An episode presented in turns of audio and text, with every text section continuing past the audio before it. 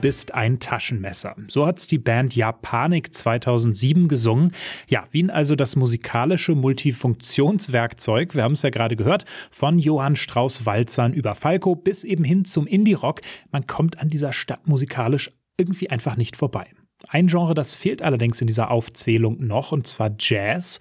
Und da passt es doch ganz gut, dass die Wiener Band Paul's Jets jetzt das Album Jazzfest veröffentlicht haben, unser Album der Woche. Wie jazzig es darauf eigentlich zugeht, darüber wird heute zu sprechen sein. Außerdem reden wir über das neue Casper-Album und über Tears for Fears, die nach 18 Jahren mal wieder ein neues Album veröffentlicht haben. Also, legen wir los. Mein Name ist Justin Andrehe und ihr hört den Tonleiter.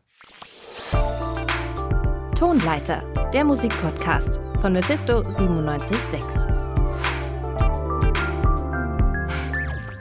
Ja, als Deutscher habe ich immer so ein bisschen Minderwertigkeitskomplexe gegenüber Österreich, nicht unbedingt politisch, aber popkulturell allemal.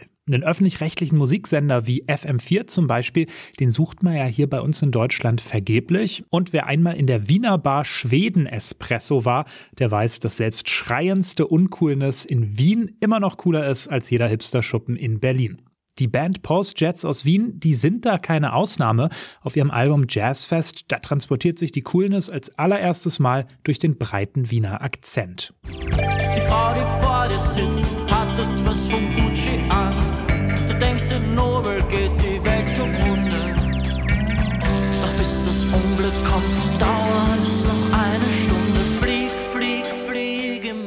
Ja, Jazz im klassischen Sinne ist das natürlich nicht. Das wird beim Hören sehr schnell klar.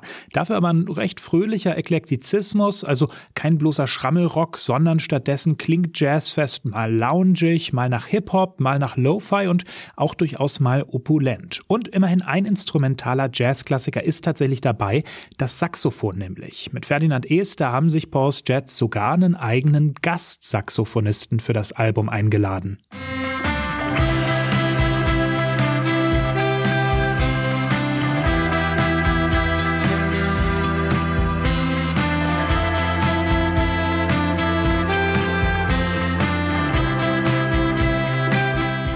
Ja, zugegeben, jazzig klingt das jetzt auch nicht im engeren Sinne, eher so nach 80er Jahre Pathos, nach so dem Careless Whisper Saxophon von George Michael, fast schon eigentlich nach Schlager, der über sich selbst lachen kann, womit wir bei einem weiteren Spezifikum von Jazzfest wären. Das Album ist richtig lustig oder, um es noch präziser auszudrücken, richtig komisch.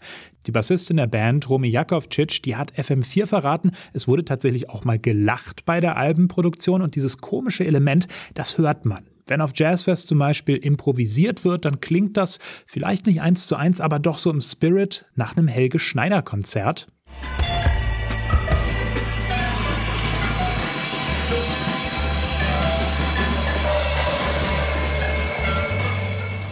Und an Max Gold, an den Track Wissenswertes über Erlangen, da fühlt man sich wiederum erinnert, wenn auf dem Titelsong zwei archetypische Jazzfestbesucher miteinander sprechen. Die Jets sind eine Jazzband. Es ist doch gar kein Jazzbeat. Sie spielen morgen im Jazzland. Das ist schon Fusion, meiner Meinung nach. Heiße Boys am Jazzband. Das hört sich an, als würden die immer dasselbe Heiße spielen. Girls am Jazzband. Das hört sich an, als würden die immer dasselbe spielen. Paul's Jets, die gibt's schon seit 2016. Ich kenne sie ehrlich gesagt erst seit dem Album-Release vor einer Woche. Wenn ich eine Prognose abgeben müsste, dann würde ich sagen, den Schatten, diesen Wiener Schatten von Japanik, von Wanda und Co., den sollten Paul's Jets mit diesem Album eigentlich ziemlich schnell verlassen können. Gesigned ist die Band neuerdings auf dem Staatsakt-Label. Das sitzt ja nicht in Wien, sondern in Berlin, aber Berührungsängste mit Deutschland kennen Paul's Jets offenbar eh nicht. Ein Song auf dem Album, der trägt zum Beispiel den schönen Titel Magdeburg. Ja, und von Österreich oder von Magdeburg machen wir jetzt einen kleinen Sprung nach Amerika mit einem Zitat aus einem echten Literaturklassiker. A crazy thought now occurred to Billy. The truth of it startled him. It would make a good epitaph for Billy Pilgrim. And for me, too. Everything was beautiful and nothing hurt. Everything was beautiful and nothing hurt. Der Ausschnitt gerade, der stammt aus dem Buch Slaughterhouse 5 von Kurt Vonnegut. Ganz schön viel Pathos war da eben drin. Und denkt man jetzt an deutsche Musiker, die auch ganz schön viel Pathos können, dann kommt man unweigerlich zu Casper. Der hat diesen Textausschnitt auch gelesen und hat sich daraus den Titel für sein neues Album geschnappt.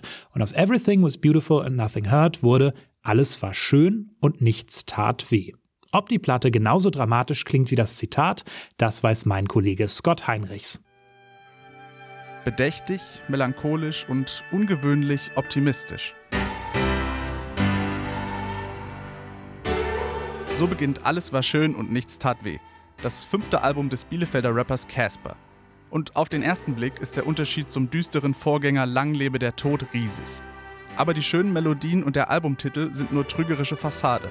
Denn schon der Opener beschäftigt sich mit den mentalen Problemen des Rappers. Und eine pathosgetränkte Zeile später ist klar, das ist Casper, wie er leibt und lebt. Ich hab heute wieder dran gedacht, dass ich mir zu viel Gedanken mach. Dunkle Nächte lange wach. Wann hört es auf, wo fang ich an? Ging so schnell, da fühlt sich letztes Jahr wie gestern an. So viel Schlechtes, dass ich's Beste fast vergessen hab. Mein letzter Satz, wenn's Ende naht und nicht angeht. Alles war schön und nichts tat weh. Casper setzt auf dem neuen Album vor allem auf Bekanntes. Alles war schön und nichts tat weh soll eine Mischung aller seiner bisherigen Alben sein. Und das gelingt ihm durchaus. Im Opener steckt ein bisschen Hinterland, ein bisschen Lang lebe der Tod und sogar ein bisschen hin zur Sonne. Komplett im eigenen musikalischen Sud will Casper sich dann aber doch nicht wälzen. Bestes Beispiel dafür ist der Song Billy Joe. Der klingt zwar auch ein bisschen nach dem Post-Rock von XOXO, vor allem aber nach dem Soloprojekt All diese Gewalt vom Albumproduzenten Max Rieger. Und der Song hat es in sich. Casper beschreibt den Tod seiner Cousine und ihrer Kinder, ermordet vom kriegstraumatisierten Ehemann. Der Track ist nicht nur unangenehm aktuell, sondern auch enorm gut getextet.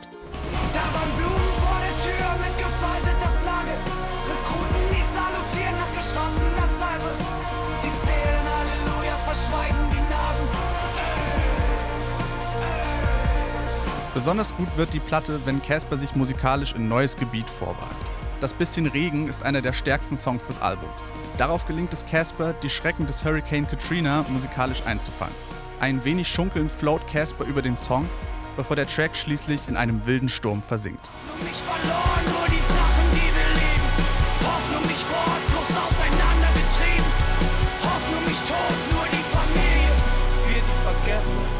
Trotz dieser für sich starken Songs mag der Faden des Albums nicht so richtig rot werden. Alles war schön und nichts tat weh ist ein zeitweise konfuses Album. Die vielen verschiedenen Sounds und Themen lassen die Platte verwildern. Mental Health, US-Tragödien, Liebeskummer, das ist alles irgendwie dabei, verschwindet aber genauso schnell, wie es gekommen ist.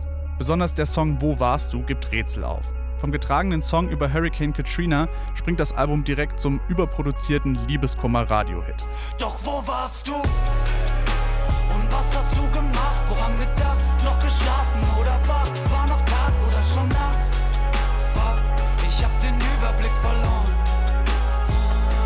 Einen richtigen Gefallen tut sich das Album mit dem forcierten Casper Best auf jedenfalls nicht.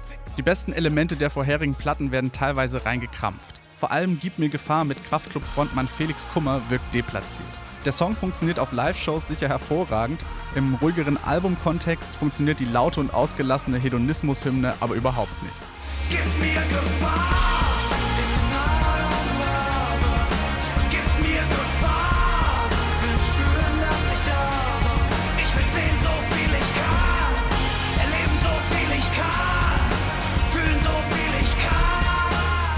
Und auch andere Songs wollen nicht so richtig zünden. Zwiebel und Matt ist eine durchaus clevere Gesellschaftskritik am deutschen Dorfleben, schleppt aber ein enttäuschendes Instrumental mit sich herum. Auch die Experimente funktionieren nicht immer. Euphoria mit Beatsteaks-Frontmann Arnim Teutoburg Weiß klingt wie ein Boniver-Song, allerdings ohne die geniale Finesse und Feinheit des Vorbilds. Wir in die letzten Züge fahren, sinken in das Gras im Park und Blitze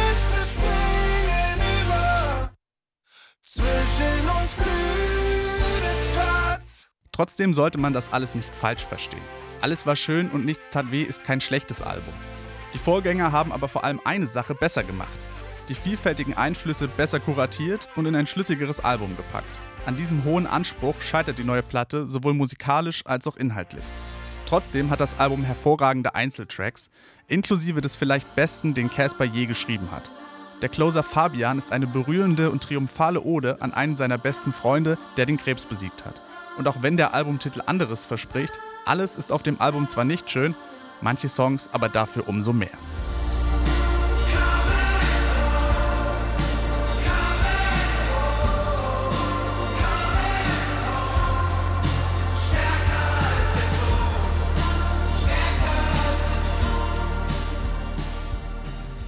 Alles war schön und nichts tat weh, so heißt Caspers neues Album und besprochen hat es mein Mephisto 97.6 Kollege Scott Heinrichs.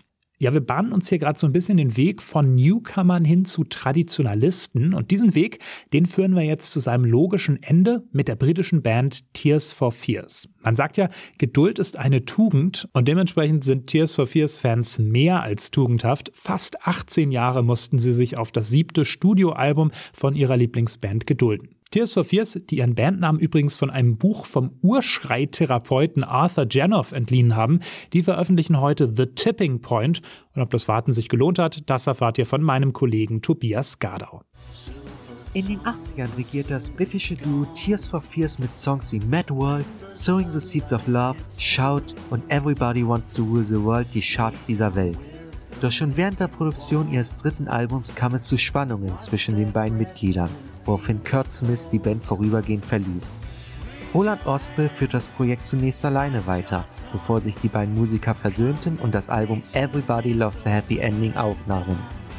Nach fast 18 Jahren erscheint nun das Nachfolgealbum, The Tipping Point.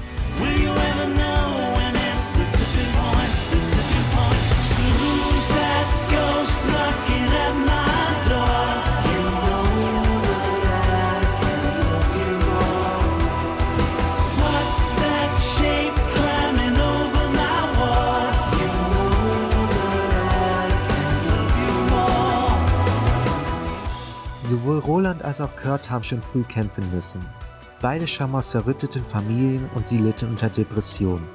Ihre Musik diente dabei immer als Therapie dieser traumatischen Erlebnisse. Daran hat sich bis heute nichts geändert. So verarbeitet Roland etwa den Tod seiner Frau Caroline in Songs wie The Tipping Point oder Please Be Happy.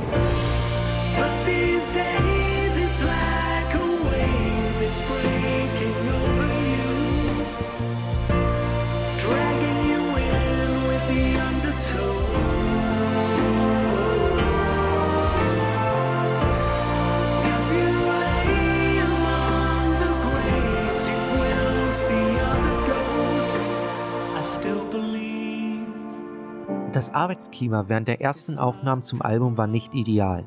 Ihr damaliges Management wollte, dass sie mit jüngeren Künstlern zusammenarbeiten, um moderne Hits zu produzieren. Dadurch hätte der Platte allerdings die Tears for Fears Essenz gefehlt, wie die Band später feststellte. Trotzdem wurden zunächst Songs aufgenommen. Außerdem hat sich ihr Manager auch in die Kommunikation zwischen Roland und Kurt eingemischt, worüber die beiden Musiker nicht glücklich waren. Kurt wäre beinahe ein zweites Mal ausgestiegen. Soweit kam es zum Glück nicht, da sie sich entschieden, sich von ihrem Management zu trennen und die Platte nochmal neu anzugehen. Dafür wurden einige Lieder über den Haufen geworfen. Der neu aufgenommene Song No Small Sing war dabei der Wendepunkt, der den Zug wieder ins Rollen brachte. Dabei ist der Volkssound eher untypisch für die Band, aber nicht die politische Thematik. Freiheit ist keine Kleinigkeit.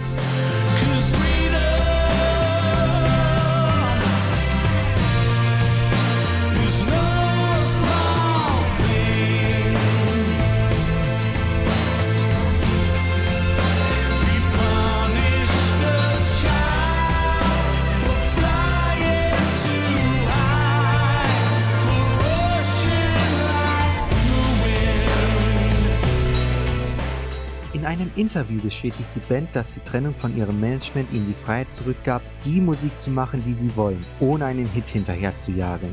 Sie ziehen einfach ihr Ding durch und schreiben persönliche Songs mit einer Geschichte. Genau dann passiert die Magie in ihrer Musik, welche ihnen ihre größten Hits bescherte.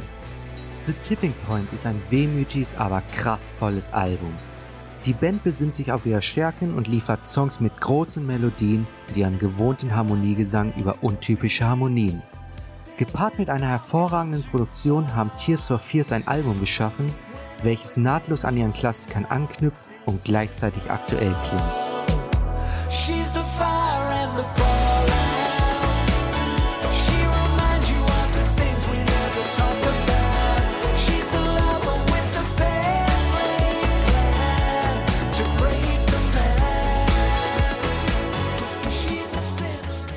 Was lange währt, wird endlich gut. Tears for Fears nutzen ihre Musik als Therapie und schaffen so persönliche Alben, mit denen sich trotzdem viele Leute identifizieren können. Das findet zumindest mein Kollege Tobias Gardau. Und damit nähern wir uns dem Ende des dieswöchigen Tonleiter. Ganz zum Schluss habe ich noch einen persönlichen Songtipp von meinem Mephisto 976 Kollegen Bruno Richter. Und zwar Bundespressekonferenz von Teute Records. Die Rap-Crew, die kennt man ja sonst vor allem von ja, Saufeskapaden und Graffitis. Jetzt hat sich aber die politische Tendenz, die doch immer mal wieder in ihren Texten drin gesteckt hat, endgültig Bahn gebrochen. Auf Bundespressekonferenz, da lassen sie mit gewohnt rotziger Berliner Delivery ihren Frust raus über die aktuellen Verhältnisse und die sind ja bekanntlich scheiße genug. Börse vor acht, Burnout am Tag, Turn-up bei Nacht, sie zerstören meine Stadt, Pressekonferenz, sie kommen in Bands, andere betteln um Passens und die halbe Welt brennt.